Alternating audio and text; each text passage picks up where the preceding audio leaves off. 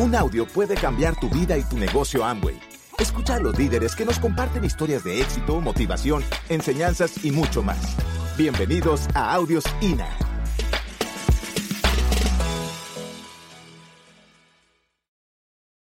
Cuando yo entro a este negocio y nos muestra, pongamos, Soraya firma, al otro en la noche llega y me dice, me metí en un negocio, y yo le digo, en otro negocio más. Y entonces ella me dice, sí. Y yo le digo, bueno, ok, para ver qué fue que te metiste. Entonces, usted sabe, aquí hay abogados, ¿verdad? Ok, las letras chiquitas vienen por detrás y nadie las entiende y nadie las lee. ¿eh? Yo no sé si aquí en México pues, sucede esto, pero en Venezuela sucede así. Entonces yo le digo, dame para leer ese contrato. Y ok, yo no encontré nada, nada diferente. El negocio llegó hace 14 años nosotros. Eh, en los momentos tengo 57. Y de los 15 años ando en el mundo empresarial. Yo tuve la dicha, yo me gradué bien temprano de bachiller, eh, salí a la universidad a los 15 años. Y cuando yo entro a la universidad, voy a una zona, a una hora de, de donde vivimos exactamente y en aquella época en Venezuela estaban haciendo una zona industrial. ¿Hay algún venezolano aquí o alguien que conozca Venezuela? ¿Completa? Ok. Eh, Puerto Ordaz está en la zona industrial del, país, una de las zonas industriales. Estaban haciendo esa zona industrial. Y yo me fui a estudiar ahí en la universidad, pero aparte de eso trabajaba junto, mi papá tenía, tenía empresas. Y al final, para hacer el cuento corto largo, dejé los estudios y me dediqué solamente a trabajar, porque en aquella época se producía mucho dinero. Entonces yo de los 16, 17 años ya ando produciendo dinero y en ese mundo tradicional de empresario me crié. Cuando llega este negocio a nuestras manos, era el momento que más ocupados estábamos. Habíamos pasado por una situación bien lamentable, mañana la van a saber, familiar, pero yo tenía unas obras, yo soy aparte de eso, me meto en la construcción, estaba haciendo 20, 120 casas en Puerto Ordaz. Eh, y Soraya y yo no teníamos tiempo. Yo me paraba a las 4 de la mañana, iba a trabajar, tenía, había montado un negocio, otro negocio, tengo todavía ese negocio de la industria automotriz en Ciudad Bolívar, de donde vivimos. Y en ese andar de pararte a las 4 de la mañana, y acostarte a las 10 de la noche, 11 de la noche, pregunto yo, ganaba mucho dinero, pero no había tiempo. Nos explican este negocio y yo empiezo a tener claridad. Yo empiezo a tener claridad de lo que puede ser nuestra vida. ¿Por qué? Porque en esos momentos de mi vida, es verdad, yo no sé si, aquí hay empresarios tradicionales cuando yo, cuando tú trabajas, trabajas por solamente lo que es un fin, que es el dinero, tú no tienes la claridad de lo que puede ser el futuro tuyo y el futuro de tus hijos. Porque yo no sé si nosotros estuviéramos juntos ahorita, si este negocio no hubiéramos llegado a nuestra vida. Porque nuestra vida era de trabajo, era vida una vida de hacer dinero. Era una vida que aparte de eso tenía 220 personas a mi cargo. Por eso es que Soraya dice que yo no me reía. Tenía 220 personas a mi cargo. ¿Alguien trabaja construcción aquí?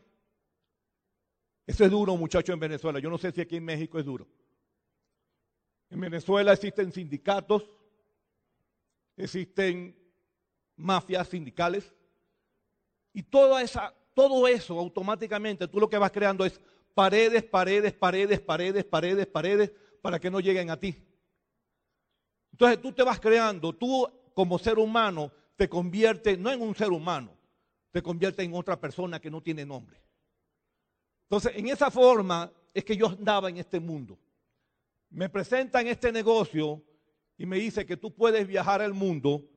Habíamos tenido agencia de viajes. Soraya mañana le va a contar que habíamos tenido agencia de viajes.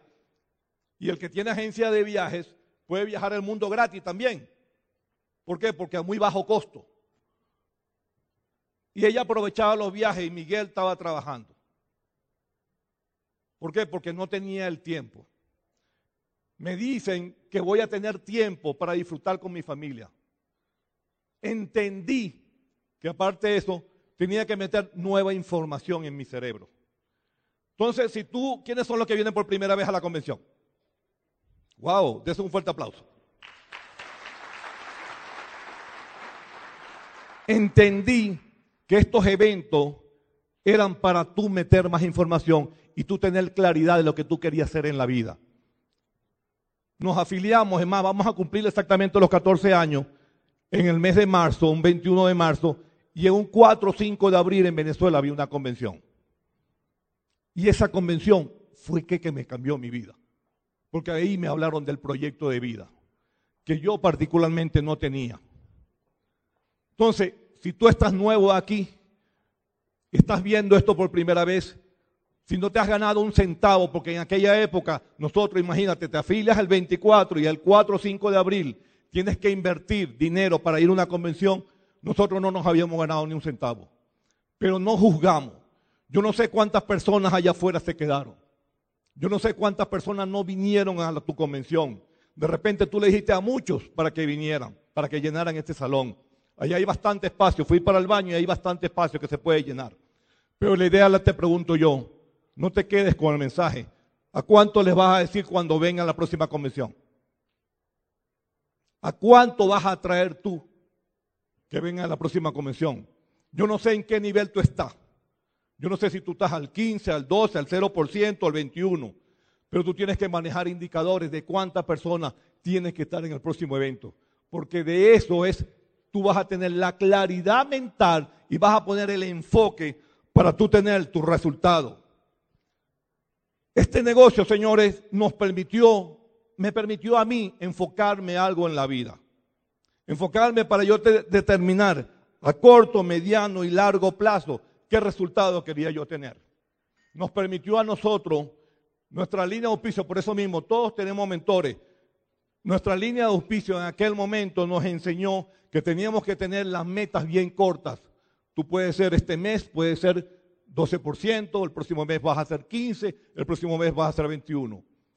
Nosotros en tres meses, después que fuimos a esa convención, calificamos 21%. Y de ahí nunca, nunca, nunca, nunca. Nosotros tenemos el negocio en dos partes. En, dos partes. Lo hicimos en cuatro años, nos, mudamos a los Estados Unidos, tuvimos dos, casi tres años en los Estados Unidos y después volvimos a regresar a Venezuela. Y en ese regreso a Venezuela empezamos de nuevo el negocio. Pero en ese momento nunca, nunca, nunca dejamos de calificar.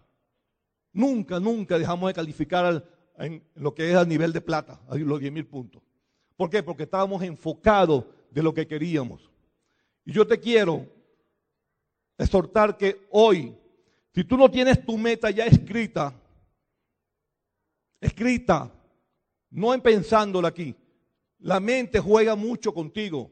La mente no sabe si es verdad lo que tú le estás diciendo. Tu mente subconsciente puede juzgar porque allá afuera va a haber condiciones externas que te le van a quitar tu meta. Pero si tú la tienes escrita y si tú le has dicho a tu familia, a tus hijos, a tu esposa, nosotros vamos a hacer plata en X fecha, tú vas a poner el trabajo. Nuestros pueblos cada día necesitan que haya menos pobres. Pero la decisión la tiene cada uno de ustedes que está sentado en su silla, señores. Porque este negocio permite tú salir de esa, de esa pobreza. Este negocio te permite salir de la pobreza de dinero y de la pobreza mental. Porque a veces en nuestro país hay más pobreza mental que lo que es pobreza material. ¿Por qué? Porque nuestra educación, esta educación que nos permite a nosotros en este negocio, que tú puedes leer un libro todos los días, que tú puedes escuchar un CD todos los días, donde tú te puedes entrenar cada día porque tienes gente que te está ayudando y te está direccionando donde tú puedes ir. Pero tú tienes que poner el trabajo. No lo va a poner tu línea de auspicio. Tu línea de auspicio te puede enseñar. Entonces, por eso mismo, tú tienes que tener un foco donde tú quieres ir. La pregunta que te hago yo, ¿ya tienes la meta? No los escuché. Señores, todos que están aquí tienen que tener una meta. Uno, tiene que tener una meta antes del 30 de marzo. Dos, tiene que tener una meta al cierre del año fiscal. Tú puedes ser 0%, 0%. Nosotros en nuestra organización, cuando estábamos calificando diamante, nos entró una persona un, un 16 de marzo. Y el día 30 de marzo estaba calificado como nivel plata y corrió seis meses y fue nuestra sexta pata de la calificación de diamante. Pero fue una meta, una, un enfoque que tuvo. Porque aparte de eso, quienes querían ser diamantes era Soraya y Miguel. Y nosotros nos enfocamos, ellos quisieron hacerlo. Es más, y yo te puedo decir que cuando, cuando calificaron plata, apenas tenían como 20, 32 eh, personas. Pero cuando calificaron platino, tenían más de 300 personas en su organización, señores. Fue un trabajo bien bonito, bien hecho. ¿Por qué? Porque había una meta, había un enfoque. Entonces yo no sé, vuelvo, repito, yo te pregunto a ti, ¿dónde está tu meta? ¿Cuál es tu foco? ¿Con quién estás trabajando? ¿Cuántas personas tuyas van a ir a tu próximo viaje de liderazgo? Yo me, a mí a veces me sorprende cuando yo pregunto quiénes van a China o quién van al próximo viaje de liderazgo y mucha gente hace para que nadie la vea. Comprométete, da el paso adelante. Señores, las mieles que da este negocio no los he encontrado. Yo soy empresario. Soraya dijo que en Venezuela suceden cosas bien interesantes. Ahorita en Venezuela los empresarios ven pasar el dinero, no ganan dinero. Este negocio tú puedes, tú, tú, tú pones meta de cuánto te quieres ganar. Mes tras mes, mes tras mes, y te garantizo que tu vida cambia. Porque vas a tener un ingreso bien suficiente. ¿Para qué? Para que tu vida cambie. Nosotros, nuestra hija tiene cinco años estudiando en los Estados Unidos. Ya se graduó. Y gracias a Dios, al negocio de Ango, nosotros pudimos sostener a nuestra hija en los Estados Unidos. Yo no sé qué tú quieres para tus hijos.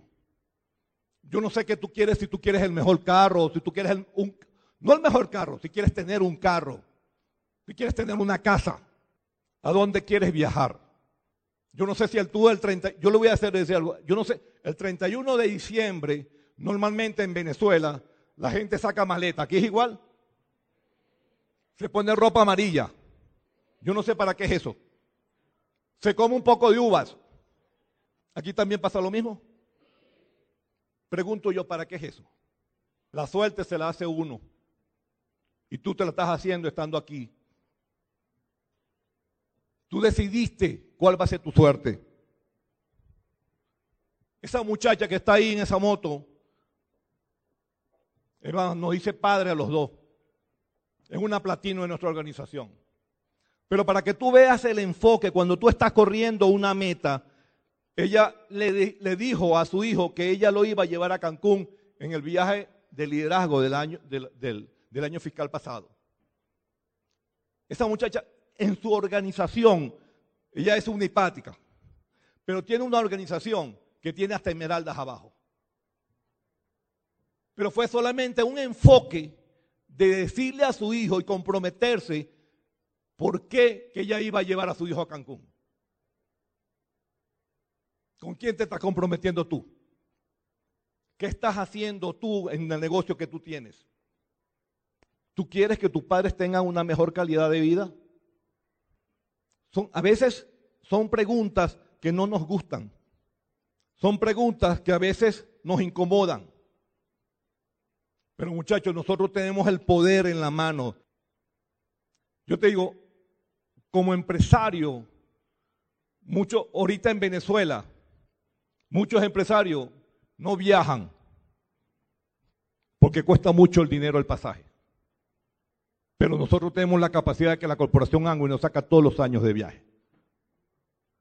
¿Quién ha viajado con la corporación? Por favor, levante la mano. Familia, esa gente es igual que tú. Si tú no has viajado, créetelo. De repente tú no has viajado porque no te lo has creído. Pon el trabajo. El trabajo es simple y sencillo es auspiciar gente para traerlo para acá. Traerlo para un mundo mejor, para un mundo diferente. Un mundo diferente donde tú cambias vida. ¿Con quién es el compromiso? ¿Con quién es el compromiso? ¿Por qué el compromiso contigo mismo? El compromiso contigo mismo es porque quien, a quien le van a depositar es a ti. Aquí hay parejas casadas, parejas, por favor levanten la mano. Yo no sé a quién le depositan de ustedes, pero en el caso mío le depositan a Soraya. Sí, yo esos reales no lo veo mucho, ¿no? Pero una, oye bien, eso es bien sabroso cuando económicamente, administrativamente, tu esposa dispone de una cantidad de dinero y vuelvo, repito, no tiene que decirte a ti, papi, préstame o, préstame o dame para comprar algo. O permiso para comprar. ¿A las damas les gusta comprar zapatos? ¿Y carteras? Soraya es amante de las carteras y los zapatos, muchachos. Yo creo que todas las mujeres son así. Ahorita veníamos de, cuando estábamos saliendo de Maiquetía, ella va a comprarse unas prendas en el aeropuerto y ve una, le dice a la muchacha, dámelo. Y le dice otra vez otro, otro collar, dámelo. Ve unos salsillos, dámelo. Y le dice la muchacha, ay señora, a mí, a mí me gustaría comprar así. Soraya usted, terminó dándole el plan. El negocio tú lo cargas en la mano. Por eso te digo, ¿quién es el compromiso? El compromiso es contigo. ¿Qué es lo que tú vas a hacer con lo que tienes en la mano? ¿A quién le vas a llevar el mensaje allá afuera? ¿A cuánto le vas a llevar? ¿O tú eres agente secreto de este negocio? Sí, porque entramos al negocio y entonces tenemos miedo. Ojo, yo tengo miedo. A mí me daba miedo presentar el negocio. Pero ¿por qué? Porque no tenía la creencia. Esta, tarde le dije a unos líderes, le dije, mi papá, vuelvo y repito, cuando yo entro a este negocio, llega y me dice, ve acá hijo, quiero hablar contigo. ¿Tienes problemas financieros? Yo le digo, no papá, ¿por qué? ¿Por qué, qué tú haces vendiendo jabones ahora? De repente a ti te han dicho lo mismo, no te rías. Te han dicho, ¿verdad? La pregunta es, búscate una empresa que facture 11.8 billones de dólares. En Venezuela no existe eso. Yo no sé si aquí en México existe. 11.8 billones de dólares, señores. Entonces, no, ¿por qué tenemos que jugar? ¿Por qué tenemos que juzgar que, o, o que nos juzguen que estamos vendiendo jabones? Es que los dueños de las transnacionales, esa competencia, que bueno, que no son competencias, porque ellos quieren competir contra nosotros. ¿Son mejores que Amway? No. Nosotros tenemos los mejores productos. Nosotros tenemos que estar orgullosos cuando hablamos de la palabra Amway.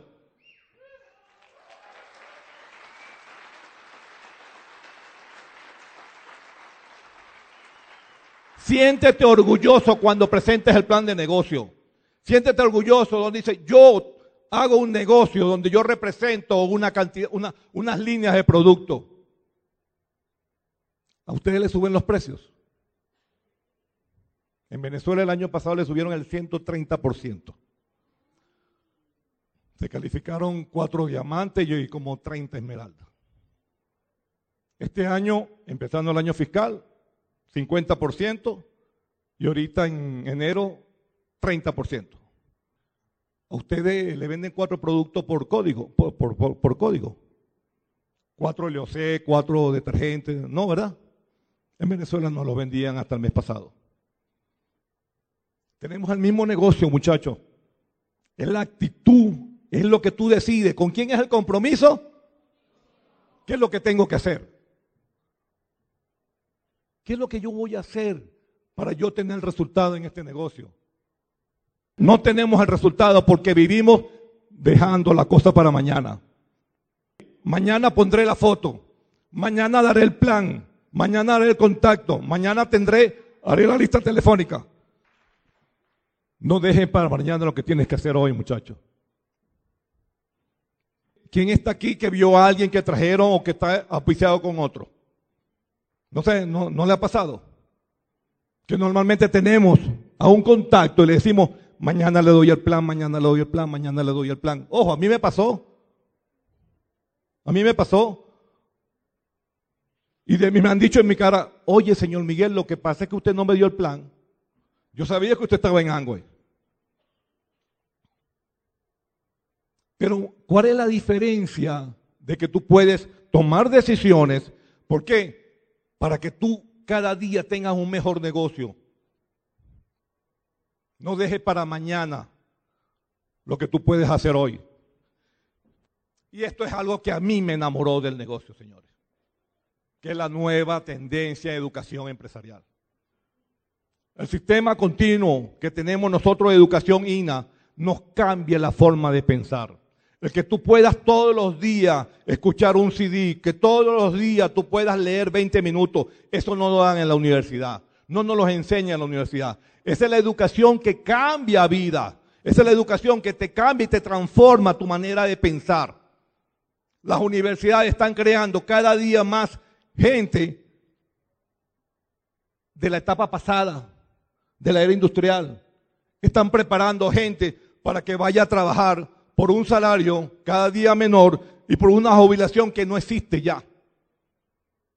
Entonces, el mundo está lleno de ingenieros, abogados, médicos, no sé.